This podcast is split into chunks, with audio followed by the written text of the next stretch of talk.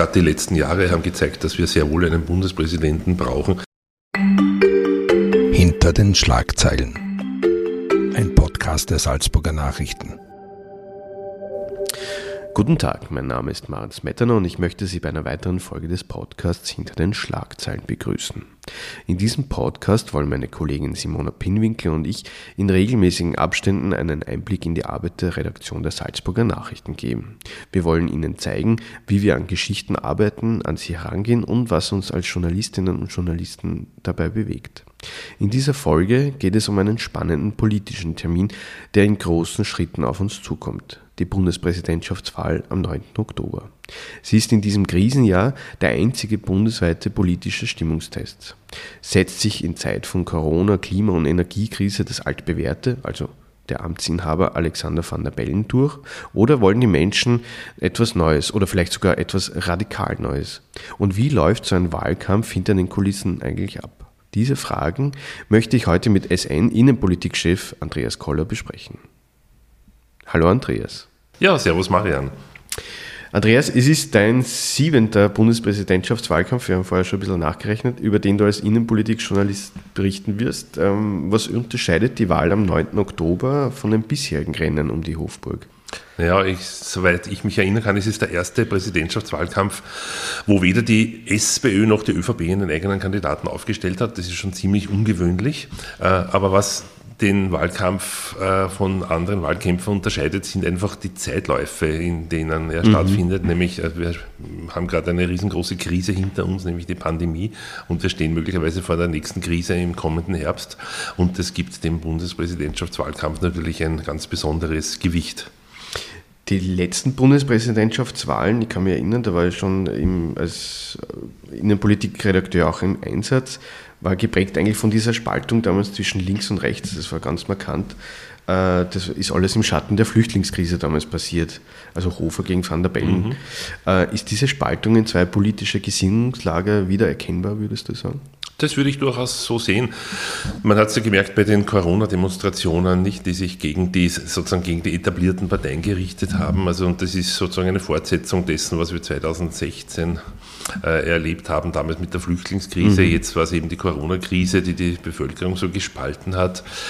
Äh, die Flüchtlingskrise geht weiter. Ich gehe davon aus, dass im Herbst wieder mehr Migranten kommen. Das wird wieder mehr zum Thema werden. Das, stimmt, das Thema Energiepreise. Also das führt dazu, ich weiß gar nicht, ob man so sehr links-rechts sagen muss. Es geht eher so Establishment gegen Nicht-Establishment oder respektive die, die das System stützen und für das System sind. Also das sind die Wähler der etablierten Parteien gegen eine immer größer werdende äh, Menge von Menschen, die sich von den etablierten Parteien abgewandt haben und dann eben MFG wählen wählen oder halt die Corona-Impfung verweigern äh, oder auch gegen die Russland-Sanktionen sind. Das ist ja äh, interessanterweise sind das meistens dieselben Leute, nicht? Also das ist ein ganzer, ein ganzes Wählerspektrum sozusagen den etablierten Parteien bereits abhanden gekommen. Stichwort System und etablierte Systeme. Äh, in, bei jeder Bundespräsidentschaftswahl äh, taucht ja auch eine Frage auf, die immer diskutiert wird, brauchen wir überhaupt einen Bundespräsidenten? Was sagst du auf diese Frage? Ja, ich glaube, gerade die letzten Jahre haben gezeigt, dass wir sehr wohl einen Bundespräsidenten brauchen. Ich erinnere an die Krise, die wir im Gefolge von Ibiza hatten, wo auf einmal die Regierung zurückgetreten ist. Es gab keine parlamentarische Mehrheit mehr für die amtierende Regierung und der Bundespräsident van der Bellen hat damals wirklich sehr umsichtig ein Experten- und Beamtenkabinett unter der Führung von Brigitte Bierlein einberufen und hat so das Land durch diese wirklich schwere Krise gesteuert. Also das hätte auch ganz anders ausgehen können. Und es war damals sehr wichtig, dass eben so ein bedächtiger Mensch wie Alexander van der Bellen, äh, der keine Kurzfristentscheidungen und, und nicht der, aus der Hüfte heraus trifft, sondern eben der sehr bedächtig vorgegangen ist. Und das Zweite, ich, äh, abgesehen von dieser krisenhaften Situation, mhm. finde ich sehr wichtig, dass es auch einen obersten Staatsrepräsentanten gibt, der anders als der Bundeskanzler, der direkt gewählt ist. Nicht? Der Bundespräsident, mhm. der kann nicht ausgeschnapst werden von den Parteien am grünen Tisch oder im stillen Kämmerlein, sondern der wird wirklich vom Volk gewählt und ist dadurch ein wirklich gutes Gegengewicht zur Bundesregierung und auch zum Parlament. Also ich halte nichts davon, am bestehenden System etwas zu ändern. Weil in Deutschland zum Beispiel wird er von der Bundesversammlung gewählt. Äh, also das wäre kein Modell für Österreich. Nein, also ich halte unser System ja. für besser. Weil es dem Bundespräsidenten ein, ein größeres Gewicht gibt. Mhm. Und, äh, und ich finde, wir brauchen zum Parteienstaat, an dem ja so oft heftige Kritik mhm. geübt wird, nicht weil Parteien streiten gern und, und, und, und so weiter. Ich glaube, ich brauche ein Gegengewicht von einem direkt gewählten und noch dazu für eine relativ lange Periode mhm. direkt gewählten Bundespräsidenten, der nicht von Wahltermin zu Wahltermin schielt, sondern das große Ganze im Auge hat. Nicht? Und mhm. daher halte ich es auch für sehr wichtig, dass man sich die Entscheidung, wen man wählt bei der Präsidentschaftswahl, dass man sich das ihm gut überlegt.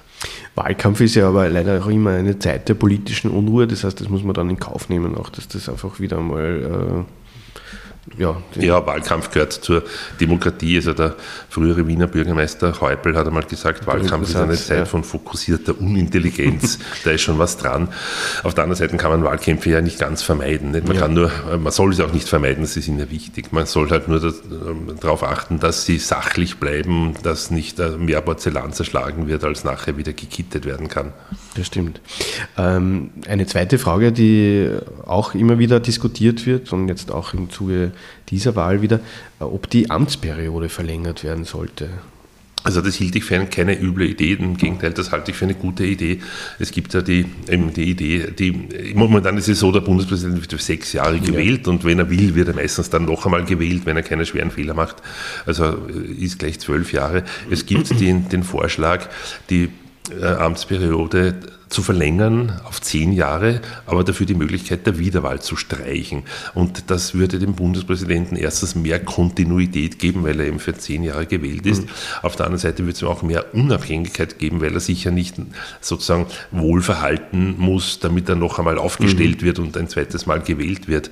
Äh, das Modell haben wir auch beim Rechnungshof, wo die Präsidentin für zwölf Jahre bestellt ist. Und das heißt, sie wird einmal gewählt vom Parlament und kann dann tun und lassen, was sie sie will. Sie kann den Parteien, ich sage es wienerisch, zuwesteigen und mhm. lästig sein äh, und kann de facto nicht abgesetzt werden und muss auch nicht auf ihre Wiederwahl schielen. Und das gibt der Präsidentin des Rechnungshofs mhm. eine, eine riesengroße Unabhängigkeit und ein ähnliches Modell, zehn Jahre oder auch von mir aus zwölf Jahre, könnte ich mir für den Bundespräsidenten vorstellen. Dass man da ein Stück weit demokratische Kontrolle aufgibt, wenn man sagt, die Wiederwahl gibt es nicht. Äh, das, das sehe ich gar nicht so. Also ich finde, der Bundespräsident ist ja eingebettet in ein System von de der demokratischer Kontrolle, mhm. der agiert ja nicht im luftleeren Raum. Er kann auch politisch zur Verantwortung gezogen werden, so wie jeder stimmt, andere politische ja. Akteur. Also es ist nicht ganz meine, es ist nicht so, der kann nicht durch einen einfachen Misstrauensantrag gestürzt werden, wie mhm. der Innenminister. Es ist ein komplizierteres Prozedere mit Bundesversammlung und Volksabstimmung, aber er, er ist nicht unabsetzbar und muss daher äh, natürlich darauf achten, dass er die Verfassung befolgt. Aber es ist schon so, ich meine, unsere Verfassung geht davon aus, dass sich oberste Organe an die Verfassung halten. Ähm, daher auch die, die wichtige Entscheidung bei der Präsidentschaftswahl. Also irgendwen würde ich nicht wählen zum Bundespräsidenten. Ich würde wirklich nur eine Persönlichkeit wählen, von deren demokratischer äh, Seriosität ich zutiefst überzeugt bin. Was muss eigentlich ein Bundespräsident können? Ja, du hast ja schon einige erlebt. Ja, einige erlebt. Und interessanterweise waren sie, äh, hatten sie äh, große Ähnlichkeit miteinander. Nicht? Also sie hatten eher so das Verbindende, also es waren keine, keine polarisierenden Figuren, obwohl gab es natürlich Ausreißer. Kurt Waldheim, Kurt Waldheim hat polarisiert, aber nicht durch seine Politik, sondern eher durch seine Vergangenheit. Mhm. Thomas Glestil war auch ein wenig zu polarisierend für meinen Geschmack. Aber wenn so Leute nehmen wie, wie Rudolf Kirchschläger, Heinz Fischer oder Van der Bellen, äh, das sind Menschen, die eben nicht den Konflikt suchen, sondern eher die Lösung suchen. Äh, das halte ich für ganz wichtig. Und das Zweite ist, dass sie natürlich Punkt und Beistrich der Verfassung beachten müssen. Da wird ja selbst im, bei den politischen Parteien manchmal ein wenig gesündigt, sozusagen die Verfassung wird überdehnt oder mhm. Gesetze werden zu kurzfristig beschlossen. Und da ist es gut, wenn der Bundespräsident sozusagen als oberster Wächter auch über die Verfassung äh, Acht gibt, dass da keine allzu großen Sünden passieren. Interessant ist ja auch immer wieder, dass eine Wandlung äh, erkennbar wird, ne? von Parteipolitikern hin zu Bundespräsidenten. Das so ändert sich ja ein bisschen das Profil. Also wenn ihr ja. an den Heinz Fischer denkt zum Beispiel oder auch der Herr van der Bellen, die waren ja im Parlament durchaus streitbare äh, Parteipolitiker. Ja, so ist es, ja. Also soweit ich die Bundespräsidenten politisch erlebt habe, und das sind jetzt schon einige, also der erste, an den ich mich erinnere, war Franz Jonas. Das war ja auch ein Parteipolitiker erster Ordnung und auch er und auch alle seine Nachfolger haben eigentlich die Parteikappe abgelegt, sobald sie in der Hofburg saßen und waren äh, unabhängige Bundespräsidenten. Und das ist bei den letzten beiden, also Heinz Fischer und, und Alexander van der Bellen in besonderem Maße der Fall. Van der Bellen war sogar ein Parteichef, also das gab es, glaube ich, vorher noch nie, dass ein Parteivorsitzender, ein ehemaliger Parteivorsitzender, bei den Grünen heißt es Bundessprecher, äh, zum Bundespräsidenten gewählt wurde und trotzdem also merkt man dem Herrn van der Bellen also nicht an, dass er grünes Blut in seinen Adern fließt, sondern er ist also Bundespräsident für alle Österreicher. Das war der Heinz Fischer, der ein wirklich in der Wolle gefärbter Sozialist bzw. Sozialdemokrat war und wahrscheinlich sogar ist auch der Fall, dass er, der, hat nicht durchblicken lassen und nicht erkennen lassen, dass er der SPÖ nahe steht, sondern da war ein Bundespräsident, wie man sich ihn vorstellt. Nicht? Und das ist eine interessante Entwicklung. Ich bin froh, dass die Bundespräsidenten, die ich überblicken kann, diese Entwicklung genommen haben. Wir haben jetzt über Bundespräsidenten gesprochen. Äh, die weibliche Form fehlt da. Ähm, es steht keine Frau am 9. Oktober am Wahlzettel. Was sagt das über das politische Personalpool aus? Naja, ich, finde, ich glaube, es sagt mehr über den Charakter von Männern und Frauen aus, weil ja. sich ja nicht, wir, wir haben bei dieser Präsidentschaftswahl ja eine ganze Menge sozusagen selbsternannter, selbstberufener Kandidaten, die sich im Berufen fühlen, äh, Bundespräsident zu werden. Und da ist offenbar das im männlichen Gen eher drinnen, nicht, dass ich glaube, ich bin so toll und ich bin so gut, ich muss jetzt unbedingt Bundespräsident werden. Äh, es hat sich keine Frau dazu bereit gefunden, dieses doch eher chancenlose Rennen gegen Alexander van der Bellen äh, aufzunehmen. Ich glaube, man sollte eher die großen Parteien in Ziehung nehmen und schon die Frage stellen, warum werden so selten Frauen von den politischen Parteien aufgestellt? Nicht? Und man selbst die Grünen haben vor sechs Jahren nicht eine Frau, sondern eben Alexander van der Bellen aufgestellt. Die ÖVP hat einmal eine Frau aufgestellt, die auch ganz gut abgeschnitten hat. Äh, also ich glaube, da sollten die Parteien in sich gehen. Die letzte Kandidatin, die wirklich chancenreich war, war Irmgard Gries vor sechs Jahren, die sehr, sehr gut abgeschnitten hat und es ganz knapp nicht in die Stichwahl geschafft hat. Aber die wurde ja nicht von einer politischen Partei aufgestellt, sondern von einer Bürgerbewegung äh, und ja, und war relativ erfolgreich. Also das Modell Gries, das könnten auch durchaus die etablierten Parteien einmal ausprobieren. Aber ein Wiederantreten von Frau Gries wäre eigentlich aussichtslos gewesen. Ja, also ich, ich, gehe davon aus, dass fast jeder Kandidat und jede Kandidatin gegen Van der Bellen aussichts-, also chancenlos wäre weil das ist tief in den Österreichern drinnen, dass ein amtierender Bundespräsident, wenn er keine großen Fehler macht, wiedergewählt wird, nicht? weil der hat dann schon den Nimbus des Staatsoberhauptes und die Menschen haben dann offenbar so das Gefühl, warum soll ich den jetzt abwählen? Einzige, was dem Herrn van der Bellen gefährlich werden kann, ist eben die Vielzahl seiner Gegenkandidaten, nicht? weil dann splittert sich das Lager natürlich schon relativ stark auf.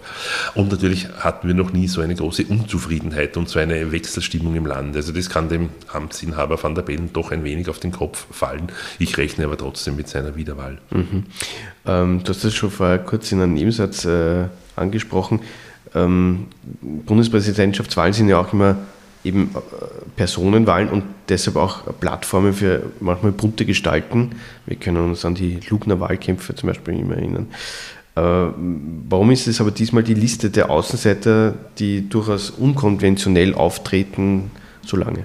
Naja, ich glaube, das hat auch mit den Zeiten zu tun, mhm. weil wir leben in wilden Zeiten und es gibt also viele Leute, die sehr unzufrieden sind damit, wie die Politik so läuft. Nicht? Und da gibt es dann natürlich schon äh, Bestrebungen in der, in, der, in der Wählerschaft, sozusagen da eine Änderung herbeizuführen. Nicht? Und daher diese Vielzahl von bunten Kandidaten. Und ich halte es jetzt auch nicht für schlecht, weil ich meine, es gibt da immerhin eine Hürde von 6000 Unterschriften, die man nehmen muss, nicht durch ein relativ kompliziertes Verfahren. Und es hat jeder Kandidat meine Achtung, dem, dem es gelingt, äh, diese Hürde zu nehmen. Also ich nehme das auch durchaus ernst. Kommen wir vielleicht ganz kurz zu unserem äh, Job, also nicht der Job des Bundespräsidenten, sondern zu unserem als Journalisten.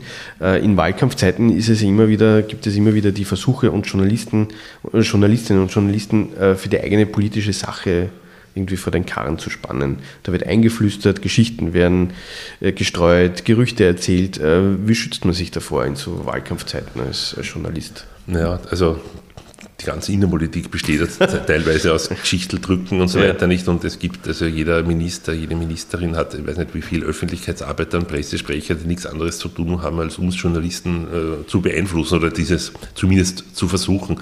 Aber ich glaube, man kann da schon, also indem man erstens einmal eine gesunde Distanz zum Politbetrieb wahrt, ähm, versuchen, das sozusagen hintanzuhalten und zweitens halt alle Dinge wirklich hinterfragt und nicht, also nicht alles glaubt, was man hört, nicht und gleich alles vertwittert, jedes Gerücht und so weiter und diesem Gerücht dann irgendwie sozusagen den Nimbus der Wahrheit gibt, sondern äh, checken, gegenchecken, rechecken. Also diese Dinge sind alle schon erfunden, die wir Journalisten tun sollen und äh, diese Dinge werden immer wichtiger, nicht? weil ja immer mehr Informationsmüll über uns herbeischwappt, auch über die sogenannten sozialen Medien. Also ich glaube, mit den alten journalistischen Tugenden kommt man da schon recht weit und dann schadet es auch nie, das Hirnkastel sozusagen einzuschalten, den, den Menschenverstand äh, nicht äh, bei der Garderobe abzugeben und dann ist man, glaube ich, schon ganz gut gerüstet gegen dieses Propagandafeuerwerk, das da gegen uns gerichtet wird. Ähm, vielleicht kannst du den Zuhörern und Zuhörern ganz kurz erklären, wie so ein Wahlabend auch abläuft für uns. Also das ist ein recht turbulenter Tag. Ne? Ja, das ist meistens beginnt es damit, dass es Würstel in der Redaktion gibt. Das ist sozusagen der erfreuliche Aspekt, nicht? weil es ist dann doch meistens. Also das dauert Sonntag, recht lang. Ja. Dauert lang, es ist ja. Sonntag, es kommen auch die Kolleginnen und Kollegen rein, die nicht Dienst haben, erfreulicherweise. Und es ist dann halt meistens ein Hinzittern, nicht? weil es kommt dann die erste Hochrechnung meistens so um 17 Uhr. Da hängen dann alle vor den Computern und vor den Fernsehgeräten nicht? und schauen auf ihre Handys und was da so daherkommt an, an Hochrechnungen und an Tipps und Trends. Ja, und dann haut man sozusagen in die Tasten. Nicht? Und nachdem wir Zeitungsjournalisten. Nicht? Also wir sind online natürlich sofort präsent. Also auf unserer Homepage erfährt jeder alles in der Minute.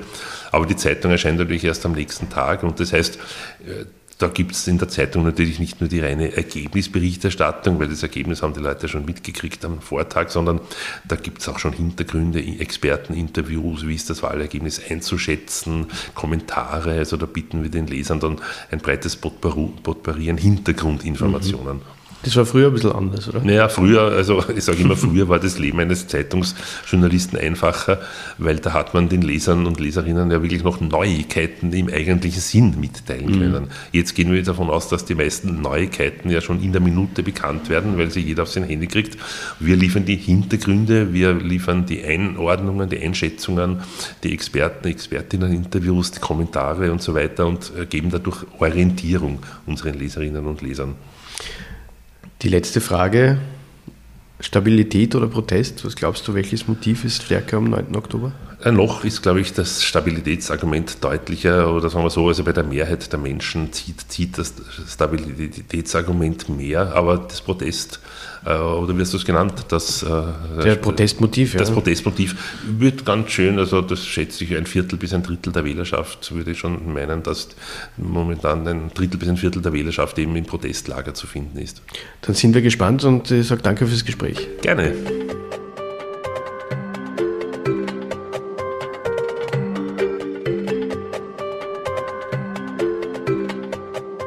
Das war ein Podcast der Salzburger Nachrichten. Redaktion Simona Pinwinkler und Marian Smetana. Wenn Sie mehr wissen wollen, besuchen Sie uns im Internet auf www.sn.at.